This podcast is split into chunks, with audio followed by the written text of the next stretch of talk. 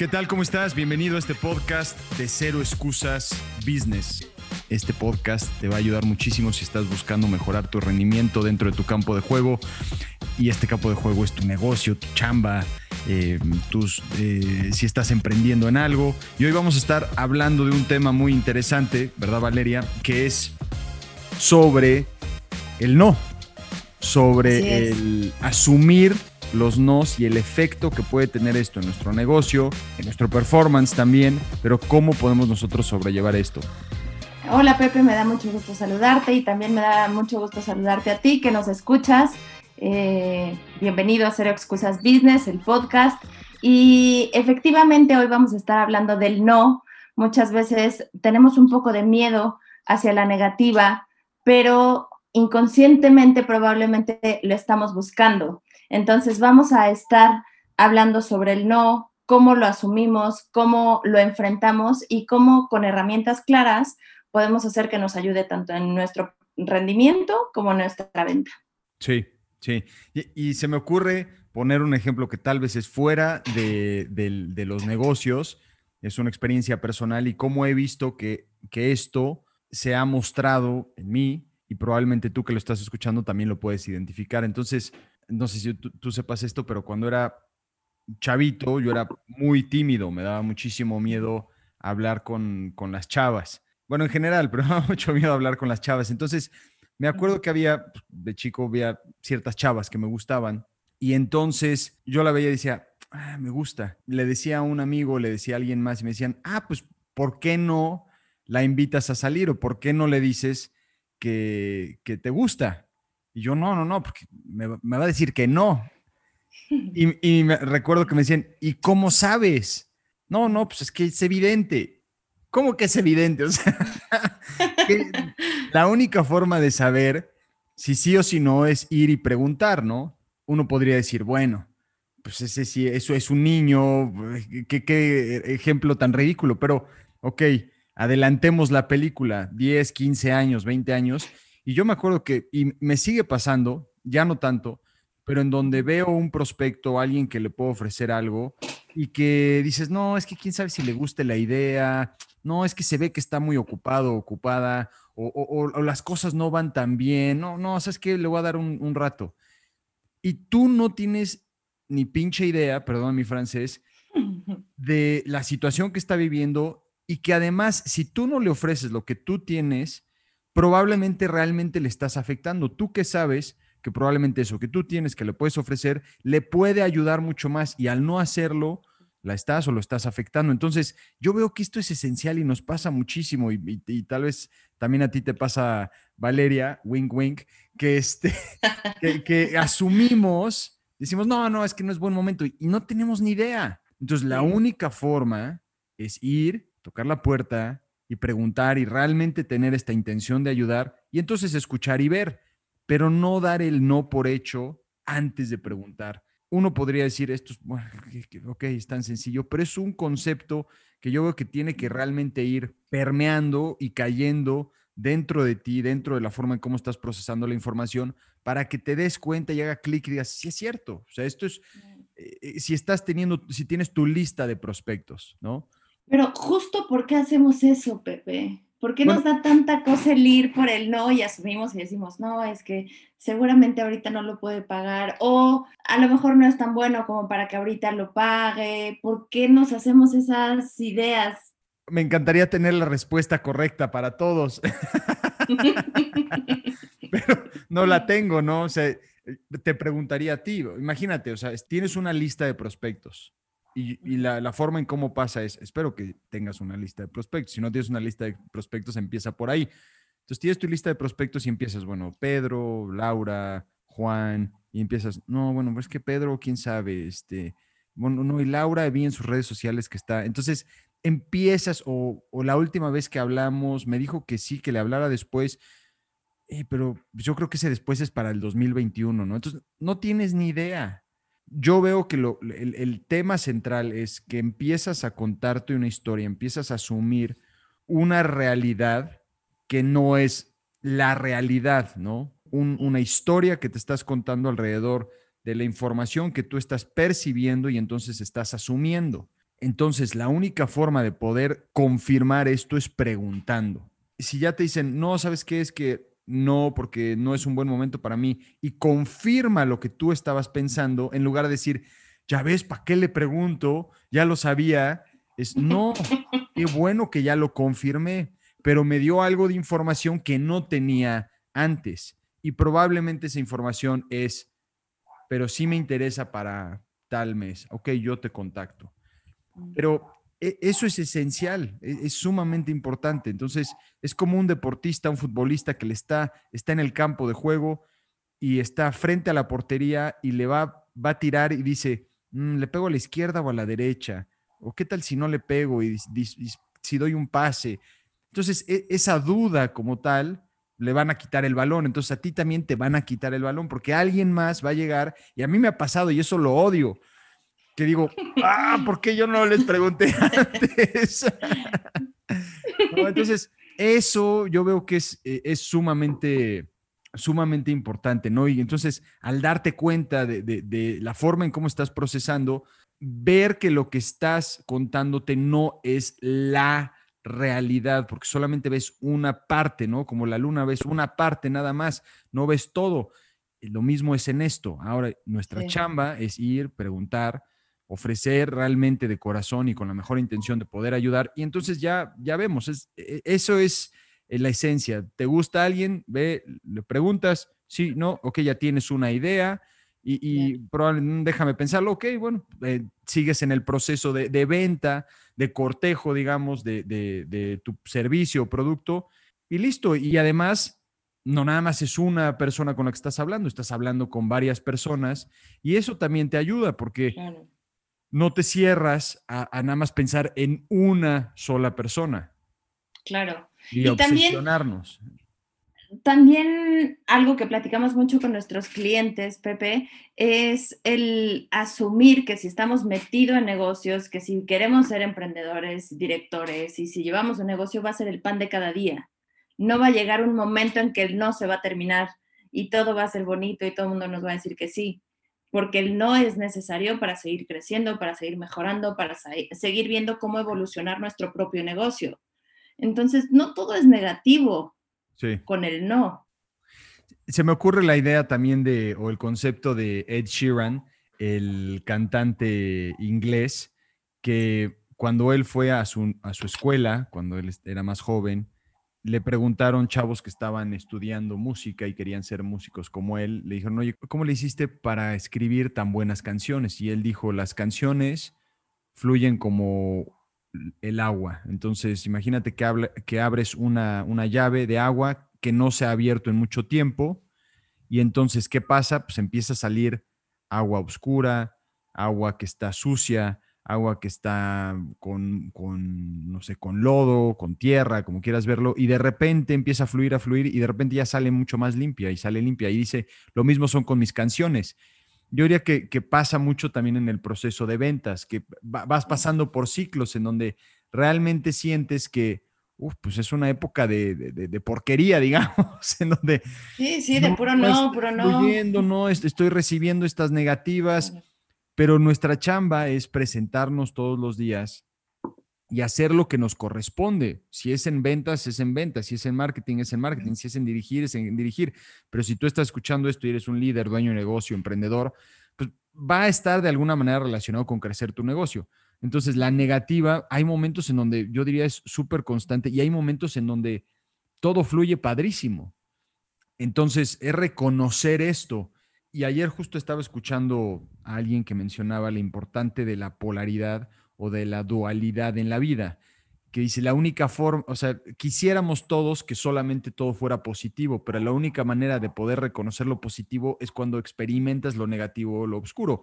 Entonces, e, es verdad, y eso es justo lo que le da el sabor a toda la vida, lo que le da el sabor al, al, al, proceso. Si siempre supieras que te levantas y vas a hacer todas tus ventas estarías terriblemente aburrido o aburrida y hasta probablemente deprimido, porque el ser humano como tal, que es un ser que está hecho para desarrollar, para sobrevivir primero, pero para desarrollarse, para crecer, para, para aportar valor a otros, cuando todo se da tan sencillo, no lo valoras y entonces te aburrirías de repente estar todos los días que alguien te esté dando de comer. Eh, unas uvas en la boca y masajeándote y todo. ¿Cuántos días necesitas para decir, ah, ya, necesito un reto? Claro, claro, pierde. Sí, claro. Es, es, parte de, y por eso es importante irse metiendo esta filosofía cuando estás teniendo este negocio, porque entonces vas entendiendo y vas, vas reconociendo en qué etapa estás. Claro, es parte de. Y también otra cosa que decimos es, bueno, si es realmente lo que te gusta y realmente estás haciendo lo que quieres hacer, el no va a ser parte de y tienes que seguir adelante.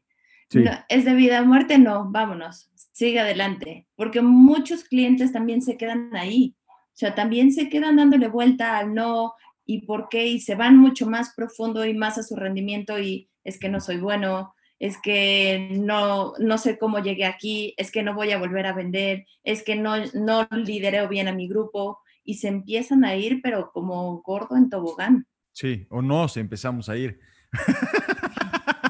Porque a todos nos pasa. y sí. Pero ahí veo dos cosas que son importantes pensar. La primera cosa es que la mayoría de los nos no son nos para siempre. Es muy poco el no que es no, nunca más me vuelvas a buscar. Los únicos que se me ocurren, e incluso yo diría que nunca es un no para siempre, son los del banco que te hablan y no, no me interesa, no. Pero a los seis meses, tú que sabes, de repente llega un punto y dices, sabes que ahora sí.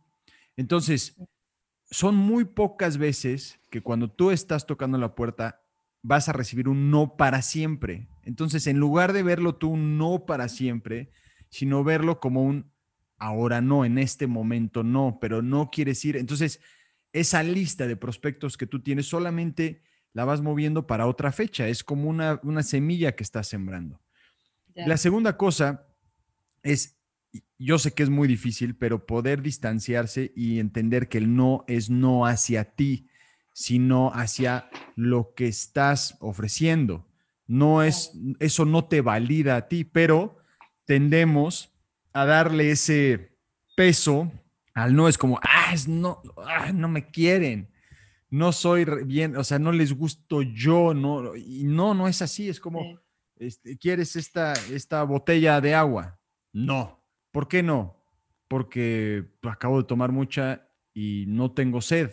No, simplemente no quiere. tomar tres cafés, este, acabo de ir al baño, no necesito y no necesito más agua. No, no, pero no es a ti, Pepe, ¿no? Entonces veo que eso es importante y, todo nuevamente recae en la forma, en la perspectiva, en cómo lo estás viendo y no es de la noche a la mañana, pero es entender eso, es empezar a entender y como a, entrenar este ojo observador, esta parte consciente nuestra de cómo estás procesando la información y decir, ok, no soy mis pensamientos.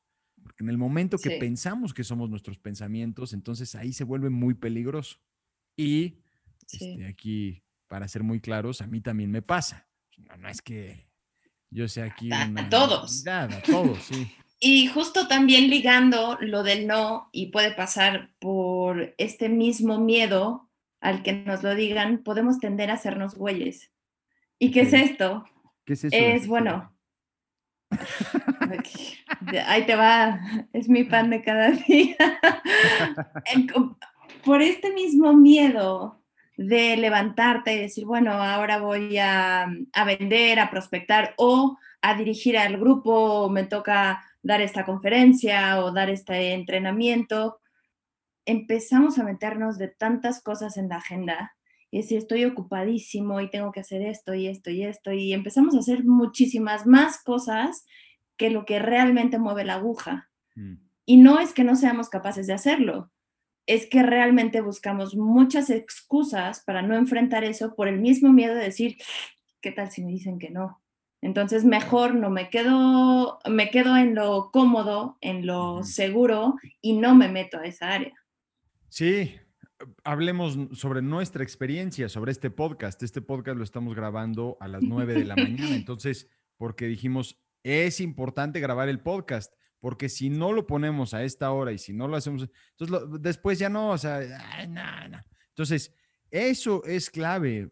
Es más que, si es hacerte güey, pero encontrar las, las cosas, y esto lo, lo, puedes encontrar muy bien en aspectos de productividad, en el Matrix de Eisenhower, de encontrar las cosas que son urgentes, importantes, eh, importantes, no urgentes, y así sucesivamente. Es un cuadrante muy bueno que también lo, utiliza Stephen Covey en los siete hábitos de la gente eh, altamente exitosa, pero parte del Matrix de Eisenhower, de un expresidente americano. Entonces, la clave es, si tú estás buscando ser lo más productivo posible, es encontrar y hacer las cosas que son importantes, pero no urgentes, porque son las cosas que te permiten construir a largo plazo. Pero la tendencia del ser humano es irse hacia las cosas que son no urgentes y no importantes o pensar que son urgentes e importantes.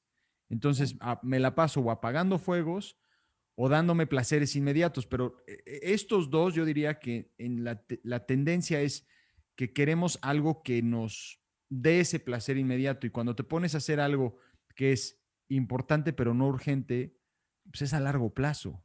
Entonces no lo ves inmediato, no lo sientes inmediatamente y normalmente te toma tiempo sumergirte en esa experiencia de, ah, ok, ahora sí ya estoy agarrando ritmo. Entonces lo buscamos evitar.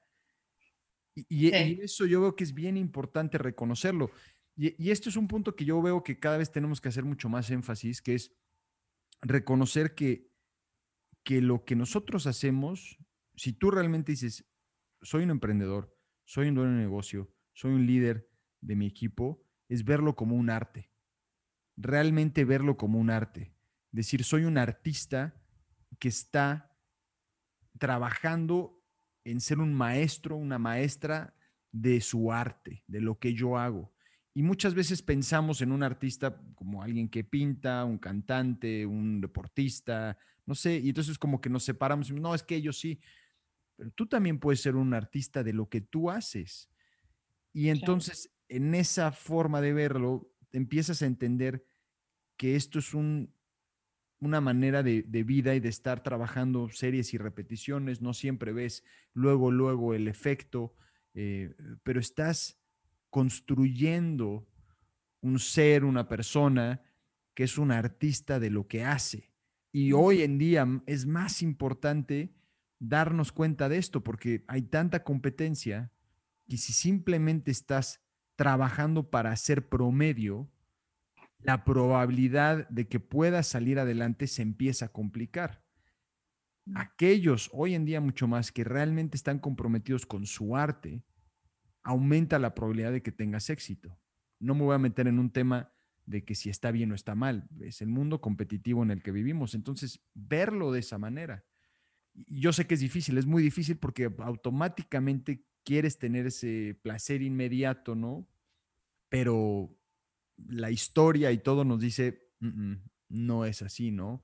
O hace, fue ayer o antier que se murió Maradona y estaba leyendo varias perdón, escuchando varias entrevistas y muchos hablaban de él como un artista dentro de su campo de juego, ¿no? Dejando afuera su, vida personal, y es lo mismo mucho de lo que nosotros comentamos, aunque trabajamos de una manera más holística de poder unir todo, pero dentro de su campo de juego era un artista y él trabajó en su arte desde chico y, él estaba obsesionado con ser un artista, de, en este caso, de ser futbolista.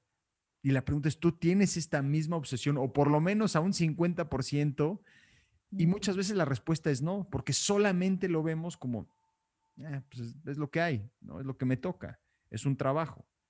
Ok, está bien, pero entonces la probabilidad de que puedas realmente tener ese éxito disminuye y te, quedas en el promedio de lo tuyo, porque no quiere decir que a fuerza que tengas éxito vas a ser famoso o lo que sea, ¿no? Tú puedes definir éxito bajo tus propias eh, reglas, pero si lo analizamos, pues el éxito bajo tus propias reglas va a tener que ver con algo que tú puedas desarrollar un cierto potencial.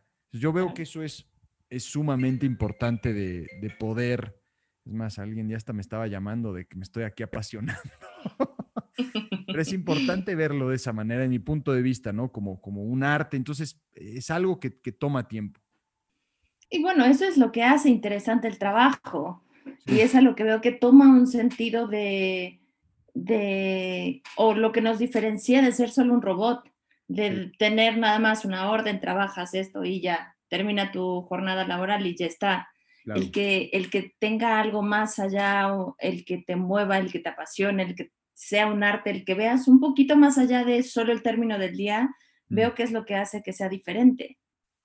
Y, la gente lo percibe, eso sí, eso lo percibe. Nosotros trabajamos con muchos asesores de seguros y es una industria que es, em, pues yo diría, es de las, de las que menos agradecidas son las personas con ellos, ¿no? Es así como, ah, pues el seguro, pues hay que sacarlo. Pero, pero realmente conocemos muchos asesores de seguros que les apasiona, que creen muchísimo en su producto, en su servicio, en el producto, sobre todo en el paquete que tienen, dicen, esto le va a cambiar la vida a esta persona. Y entonces por eso tienen esta determinación. Para mí eso es admirable, porque en una industria en donde mucha gente no lo valora, solamente lo valora cuando tiene un accidente, pero antes no. Entonces, e, eso te habla sobre esa, ese compromiso, esa pasión y ese, esa manera de verlo como un artista. Y yo, mis respetos para todos aquellos que son asesores de, seguros, que venden seguros, eh, poder salir adelante. Es, pues, es, una industria muy compleja, entonces mis respetos para, para todos ellos.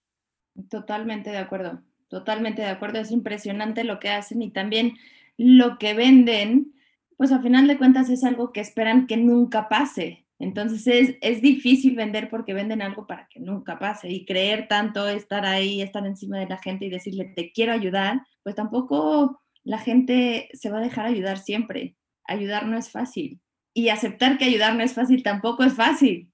Entonces es un, es un camino interesante tanto el, el no, el de apasionarte por, por, tu trabajo, pero también hay otro punto importante, Pepe, que es el del entorno.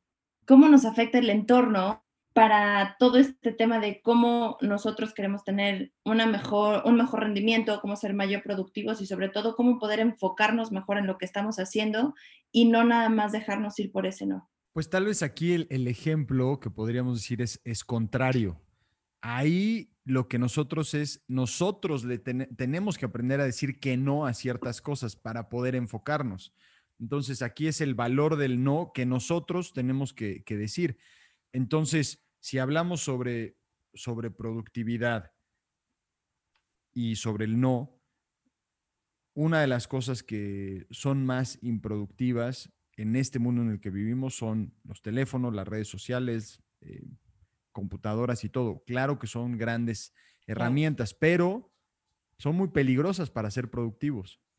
Mm. Entonces, justo estaba hablando con un cliente y le decía, bueno, imagínate que, que tú quieres bajar de peso, ¿no? Este, tienes unos buenos kilitos extras y todos los días cuando vas al trabajo te vas caminando y todos los días pasas por una calle en donde venden pizza, tacos, chocolates, eh, pan dulce, todo lo que te puedas imaginar que, te, se te antoje. Entonces en la mañana pasas y tu fuerza de voluntad es bastante elevada, ¿no? Entonces no te detienes, igual te detienes por un cafecito, algo así, igual te echas un muffin, ok. Pero ya de regreso, ya estás cansado, cansada, y entonces tu fuerza de voluntad disminuye. Y esto se ha estudiado mucho en el caso de fuerza de voluntad tiene que ver también con la energía. Entonces ya se, se disminuye mucho.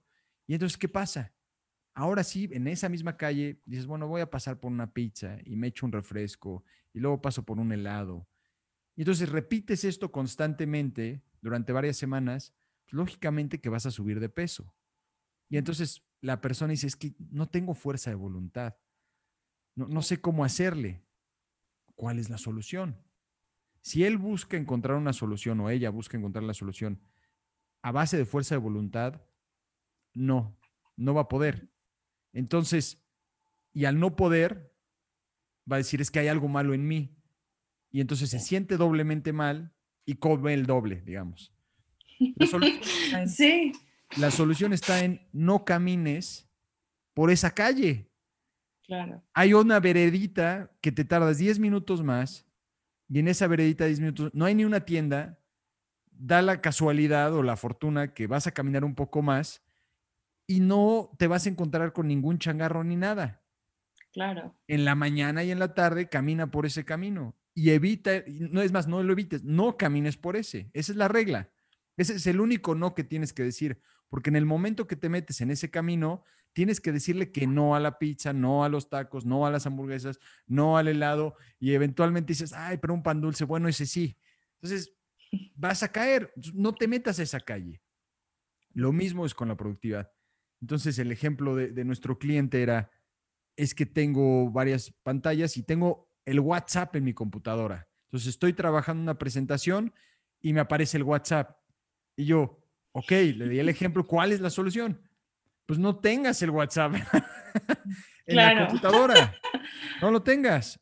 O si lo vas a tener, lo apagas, ¿no? Y lo, deshabilitas o inhabilitas en ese horario, pero lo tienes que hacer, no te hagas güey. Porque si no, entonces te va a pasar como el gordito que está caminando en esta calle y no puede bajar de peso por eso. Es decir, nada más buscamos decir que no una vez dentro del entorno porque nos ayuda. Por eso es sumamente importante el entorno en el que estamos o las personas con las que estamos que nos ayuden a desarrollar hábitos que fomenten o que nos ayuden a mejorar en lo que estamos buscando mejorar.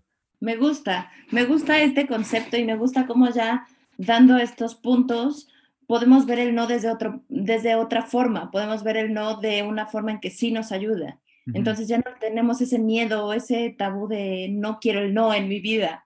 Entonces, me gusta, el no en el negocio, en, dirigiendo a tu equipo, no va a ser tan malo, al contrario, tiene ese punto bueno para que sigas creciendo. Sí, sí, sí, sí, es, el, no tiene mucho valor, es igual como lo está diciendo, es, es este yin yang, este lado oscuro, luz, eh, esta dualidad e-, es sumamente importante. Entonces, es, entender si en el dado caso que si alguien nos está dando un no, muy pocas veces es un no este, para siempre.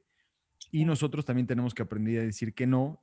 Y si hablamos de productividad y en el entorno es, ok, no camino por este camino porque sé que no me ayuda y me voy por este, donde no tengo estas tentaciones. Así es, pues muy bien. Muchas gracias, Pepe, por estos puntos importantes. También hablaste de competencia y me parece que es un buen tema, que después hablemos y desarrollemos un poquito más de cómo manejar competencia y cómo nosotros en nuestro rendimiento podemos ir mejor en nuestro campo de juego. Me parece que va a ser un buen tema después. Sí, sí, esto es, yo diría que es sumamente interesante y aquellos que estén escuchando y que sean junkies como yo del desarrollo humano del alto rendimiento, e-, es, algo que va evolucionando, que va creciendo y que se va haciendo muy interesante. Entonces, es, como si estuvieras eh, teniendo una serie de herramientas y que conforme va pasando el tiempo, te vas dando cuentas, te vas dando cuenta que unas son obsoletas o que ya pasaron de moda, que ya no te ayudan y, y estás incorporando otras que sí te ayudan con base en lo que estás tú viviendo en ese momento. Entonces, yo digo que es, es muy interesante todo, todo esto.